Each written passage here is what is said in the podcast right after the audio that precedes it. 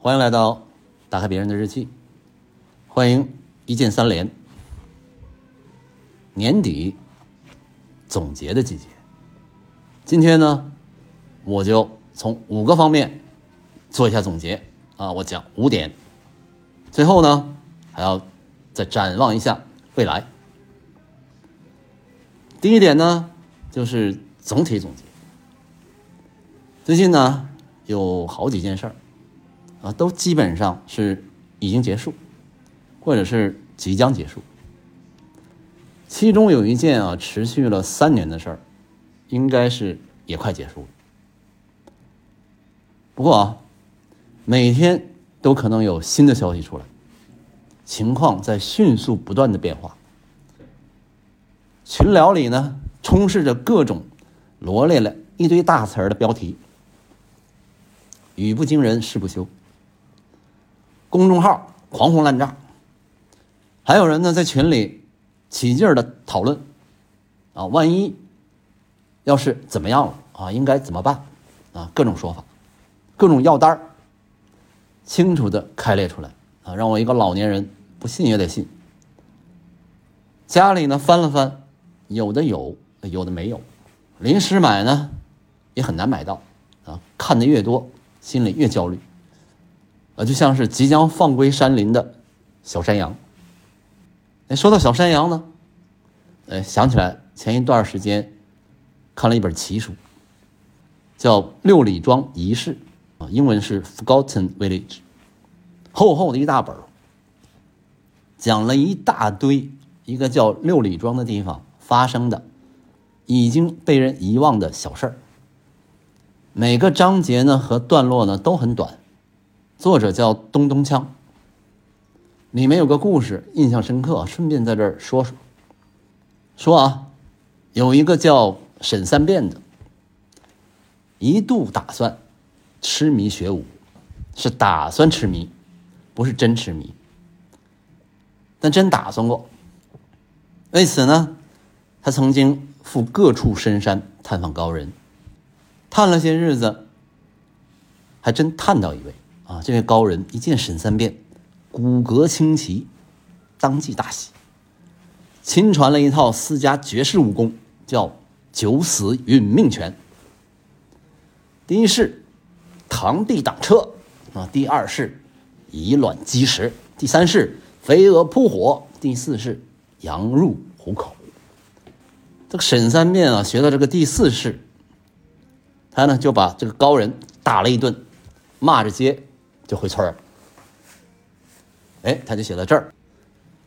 这样的招式呢，应该还有五式啊，就不知道是什么了啊。我想了半天呢，好像与虎谋皮意思有点接近啊。不过他举的例子啊，已经是足够多了啊。我们应该已经知道了什么叫殒命拳啊，就这么一个无厘头的故事。看到的时候呢，觉得是老可乐了啊！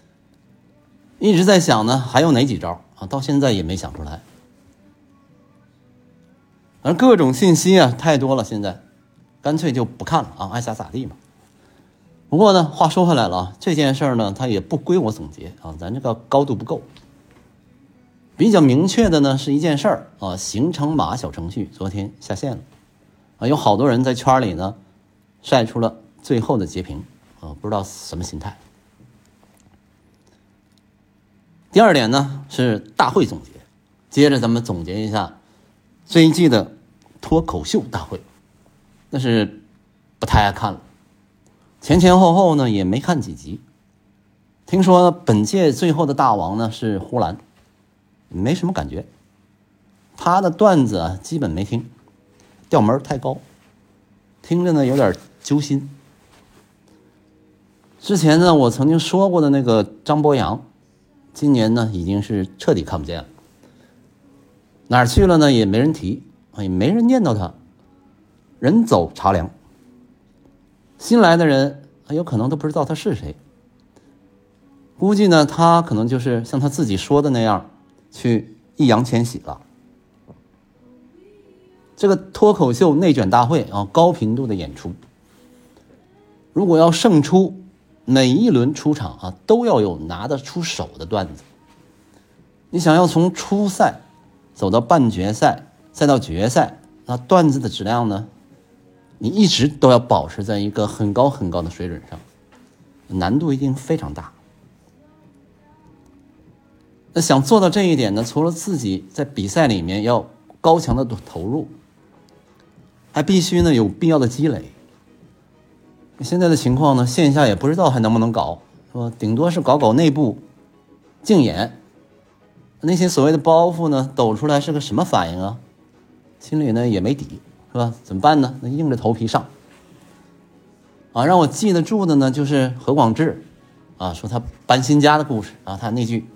啊，房子这么大，也悲伤不起来呀，在路上就治愈了，符合了人们给他的“屌丝变有钱”的这个人设。啊，只不过这个屌丝呢，他有点可爱。还有呢，就是那个穿防滑拖鞋的邱瑞，和那位喜欢思考人生的英语老师童漠南。最后谁是冠军呢？就没怎么关注了。这个大会今年呢，有了一个对手啊，叫喜剧大赛。这个大赛的节目呢，全是小品，不是脱口秀，出现了很多新的面孔啊，真敢编。最敢编的就是那对播音腔的搭档，土豆和吕岩。特别是那个父亲的葬礼啊，那个土星带着他的孩子出现的时候，乐得我的眼泪都下来了，那个热闹劲儿啊，就像过年一样。呃，这个好像不是今年的啊啊，管他呢啊，就算在今年算了。另外呢，还有那个耍红缨枪那帮达贡族啊，也非常厉害。所以说呢，节目都有所起伏啊。不管怎么说啊，这两个节目都活下来了啊。节目内部的人，有些新陈代谢，那是不是从某个方面还可以说明人家发展的还挺不错呀？竞争的节目增加了啊，说不定。正好反映出搞笑这个越来越有市场啊，是吧？你也别急着把别人搞死啊，你想搞死人家也难。那我看那个李诞呢，自己也跑到这个喜剧大赛去当嘉宾啊，不知道他只是单纯的去挣钱，还是说这又是他的产业？啊，很可能啊，这位才华卓越啊又一脸社会的搞笑人，是下一个投资的风口啊，现在也不知道到第几轮了。啊，还有没有机会啊？呃，是不是要上市了？那到了年底啊，我就替他们总结总结啊，总结别人啊，说别人比说自己那爽多了。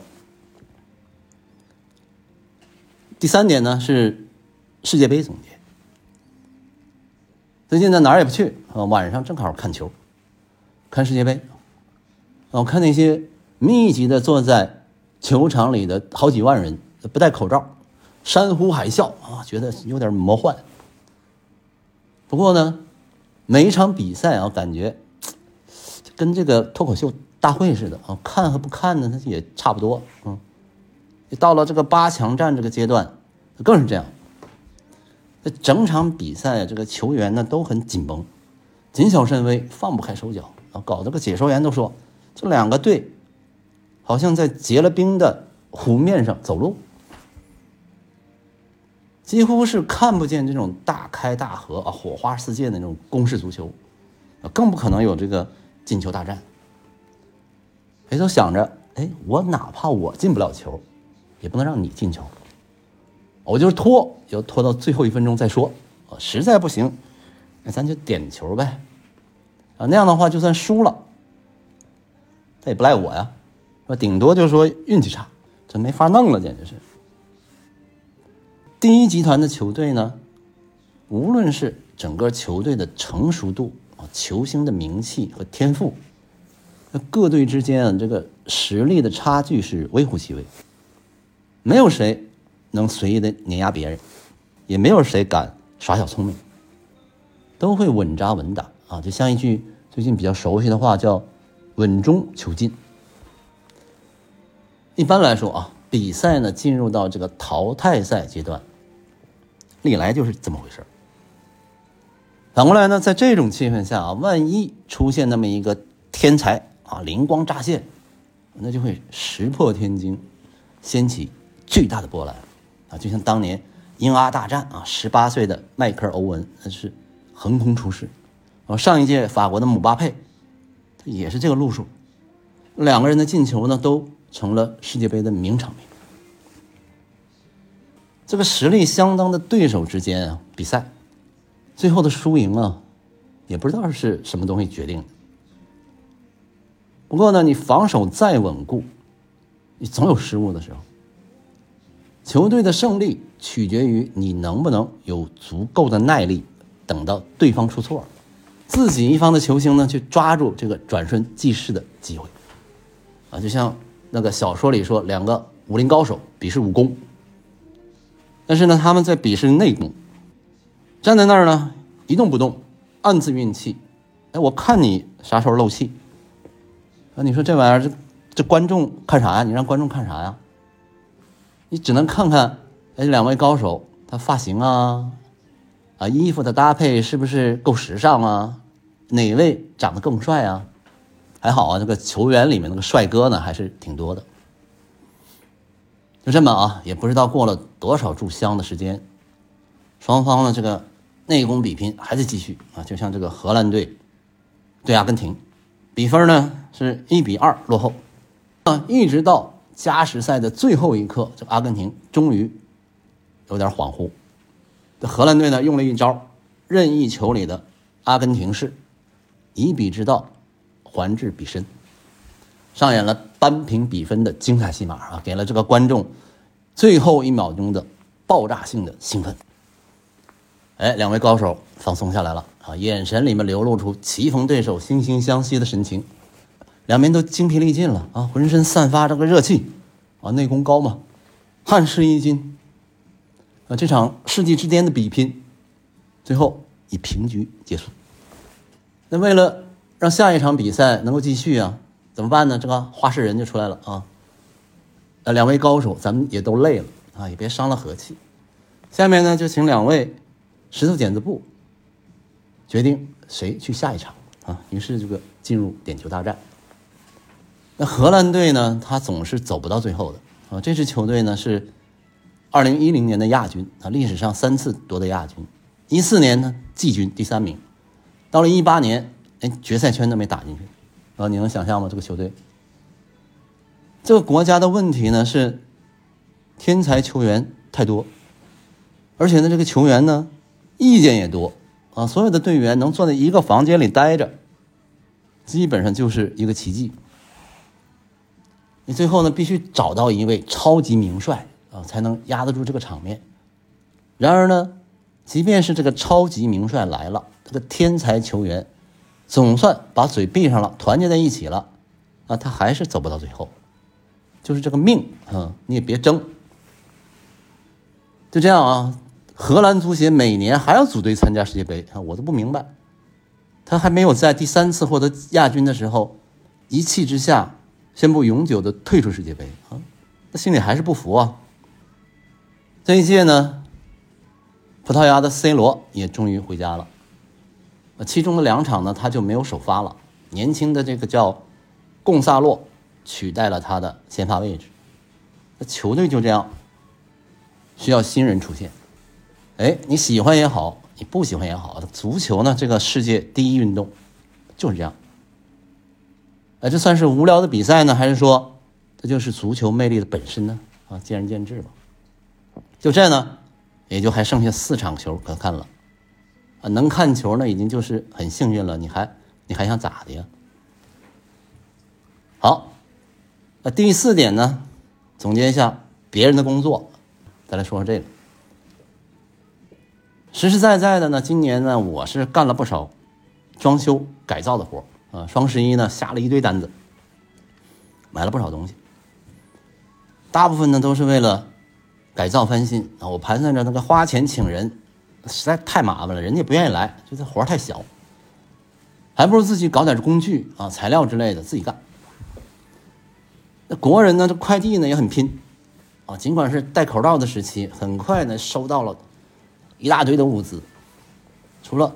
有一个啊，一单当中有一个小物件之外，其他都到了。那转眼呢，那过去十几天了啊！我有一天上午呢，想起这个事儿，就联系这个店家，说啊，一共订了三个东西，呃，其中有一个没到，其他两件都到了啊，就这个。那边呢，回了一句：“稍等。”过了一会儿，回到已经发出了，但是被退回了，亲亲。说话的头像呢，从这个刚才的售前变成了售后。这位售后啊，虽然看不到真人，就这一句话，远远的就让我感到了他的淡定。我又问：“那你能不能再发一个？”敲的字儿啊，不是说的。那心里想呢，毕竟路上各种情况都有可能啊，再发一次也行。那边回到这边查一下。没过多久啊，截了个图，说还在路上，这边去联系快递催一下。哎，我说那你查那个快递单有啥用啊？这已经过去十天了，我没收到货呀，你能不能补发呀？哎，他又敲，我发给你是没有退回的，亲。我说那没退回，那你你自己要回去呗。那边瞬间回复，好的，亲，这边通知快递拦截退回。哎，我赶紧说啊，我不是退货，你补发给我一个别的，另外补发。你不是要退回吗？那这边去联系快递帮您催一下，这个不用拦截是吧？我说那你倒是联系呀。哎，他又说之前的已经退回了。这次是二十号补发的，你也不知道他说的真的假的。那好吧，那我就再等等吧。大概呢又过了五天，总算是收到了货。打开一看呢，已经是严重破损。我估计这还是最早发的那个。这一路辗转啊，最终虽然说到货了，还是破了，还很严重。然后呢，我就拍个照啊。简短截说吧，我扯来扯去，一直到十二月份了，最终还是退款了事儿，真是服了。别的不说啊，就这位售后的淡定，确实让人佩服啊。我估计啊，这个呢应该不是他自己的生意啊，替别人打工，而是一个打工族，那一份工作而已嘛，是吧？况且呢，这个单呢也没多少钱。就算他自己是老板，也不会有什么心疼。结果无非是退款啊，没什么大不了的，没啥影响。你做售后啊，本身是一个修炼啊，是吧？你想啊，那个售后，他一天面对的能有啥好事儿啊？每天都是面对各种用户提出来的你想不到的那些问题，保持好自己的情绪才是最重要的。这个呢，那我得向他好好学习。好，第五点呢，我们聊一下这个别人的总结，啊，只是聊一聊啊，不去剧透。一直到最近呢，关注如何变老的事儿，哎，发现呢还真有不少上了岁数的人写的书。我看了两本英国人写的，是关于回忆，那也算一种总结啊。这话说，不知道为什么英国的作家那么多，一个呢是。有一天早晨，八十九岁的戴安娜·阿塞尔女士看着呢，不远处新搬来的邻居家呢，养了一群小哈巴狗，啊，感到内心的一阵刺痛，因为她一直呢很想养只哈巴狗，但是呢自己呢已经很老了，那还想买只小狗来陪自己散步，这对这个小狗啊太不公平。虽然是可以找人啊，找别人来帮自己遛狗，可是你养狗最大的乐趣不就是跟他一块儿到处溜达吗？哎，年纪太大了，做不了这件事儿了。自己呢，虽然热爱小狗啊，但是没办法，所以心里呢也不仅仅是无奈，而是有点刺痛。不过呢，养这个小狗不行，我养植物总可以吧？也是在这个早晨啊，他用电话订购的一棵树蕨，哎，总算是到货了。本来以为呢会是一个很大的包裹啊，还琢磨怎么搬呢。实际上呢，比想象的呢小的多了啊！就一颗有四片脆弱的叶子，刚刚露出来的小植物，种在一个三英寸的小罐里。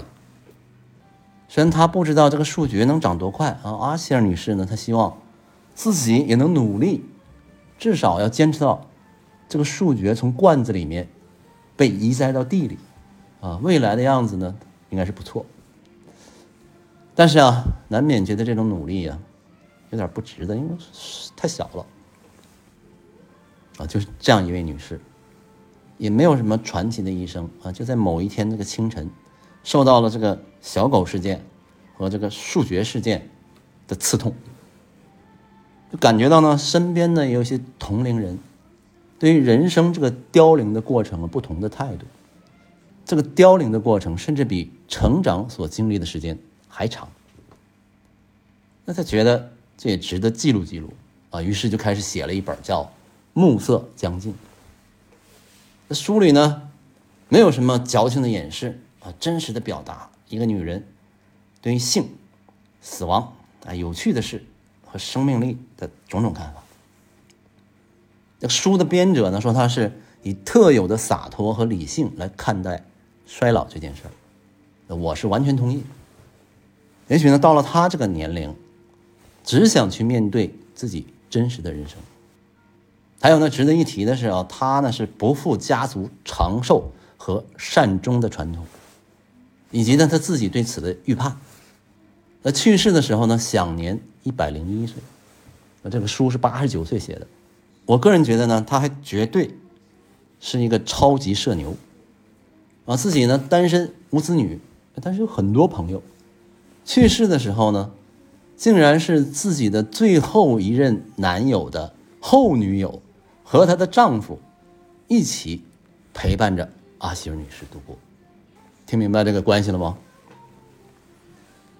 你说到这儿呢，我又想起这个六里庄仪式的另一个故事。说，人到老年，有个叫蒋长霄的，他爸妈呢快七十多。有一天啊，老两口呢忽然跟这个蒋长霄和他媳妇儿说：“以后呢，别管我们喊爸妈了啊，咱们换换，我们呢跟你们两口子。”喊爸妈，说完呢就真喊，又喊了七八年，一直喊到老两口先后离世。啊，比如，妈，呃，咱今天吃什么呀？哎，爸，把拐棍递给我，我我出去玩会儿。哎，妈，有什么我能帮上的事儿，你跟我说，我能干。爸。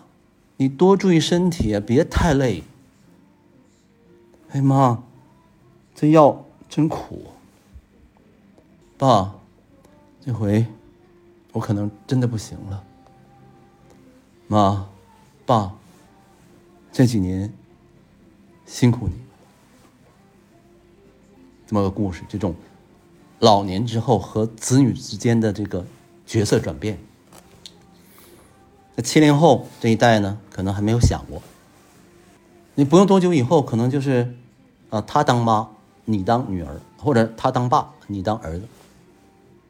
可能呢，你真是要有这样的心态，才能跟子女长久的生活在一起。但是呢，虽然现在一个个的啊都说自己老了老了，实则呢也没做好什么准备，让那么大的孩子去给自己当爹当妈。不过呢，也不是让你一下就到位，是吧？这是一个循序渐进的过程，这也是如何面对变老这个主题的一个内容。大部分七零后呢，他都需要做好这种准备。我劝你们啊，不要再替子女谋划人生了。那没有子女的呢，属于少数啊，希望能有阿希尔这样的面对。还有一本呢。是朱利安·巴恩斯写的啊，他还不算太老，七十多岁。他的书呢就比较深奥了啊。他在他那个小说叫《终结的感觉》里面说啊，我也编不出来，直接念，就一小段啊。我们生活在时间中，时间呢掌控并塑造我们。但我感觉自己从未很好的理解时间。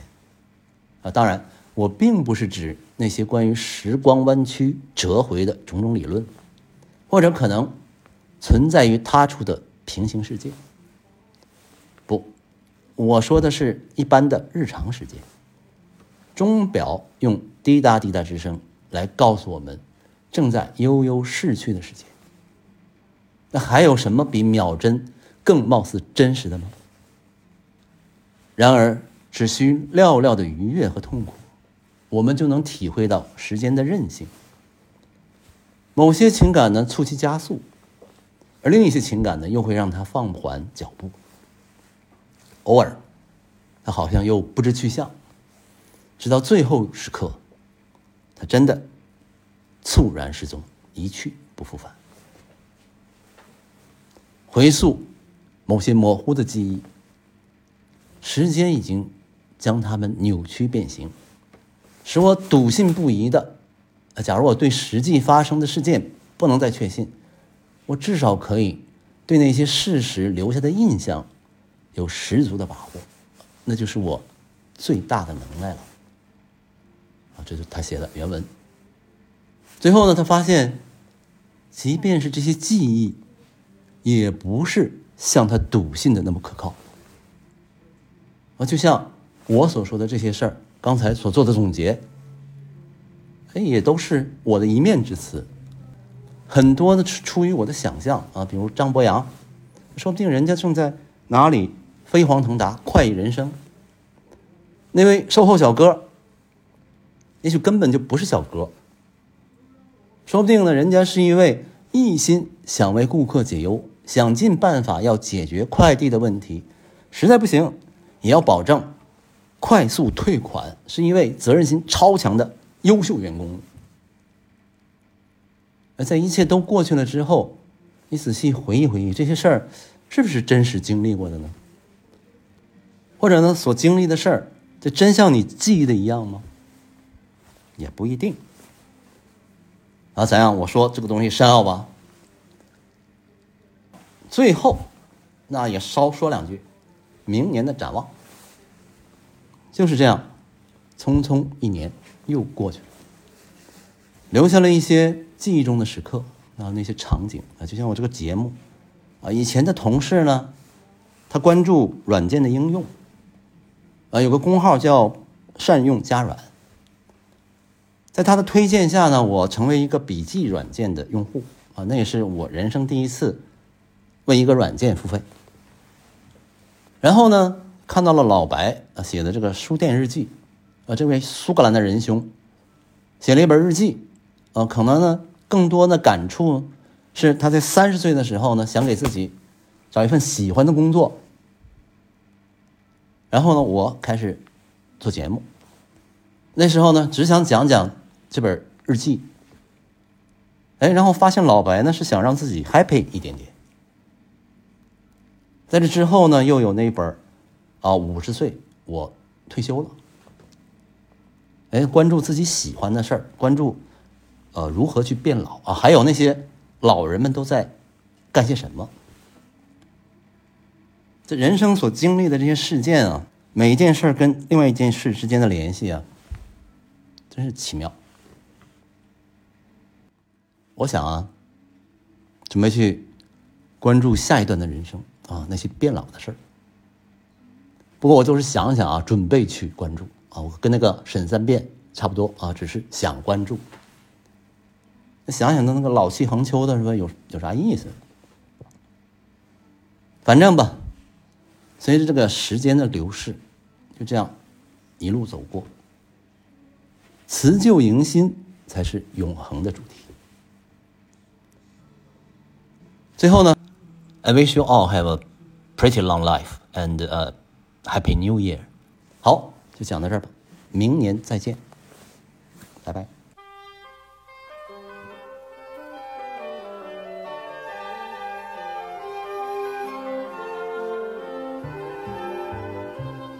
I wish you a Merry Christmas. I wish you a Merry Christmas.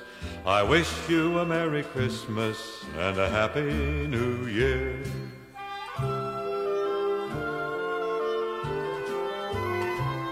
Oh, bring us some figgy pudding. Oh, bring us some figgy pudding. Oh, bring us some figgy pudding and bring it out here.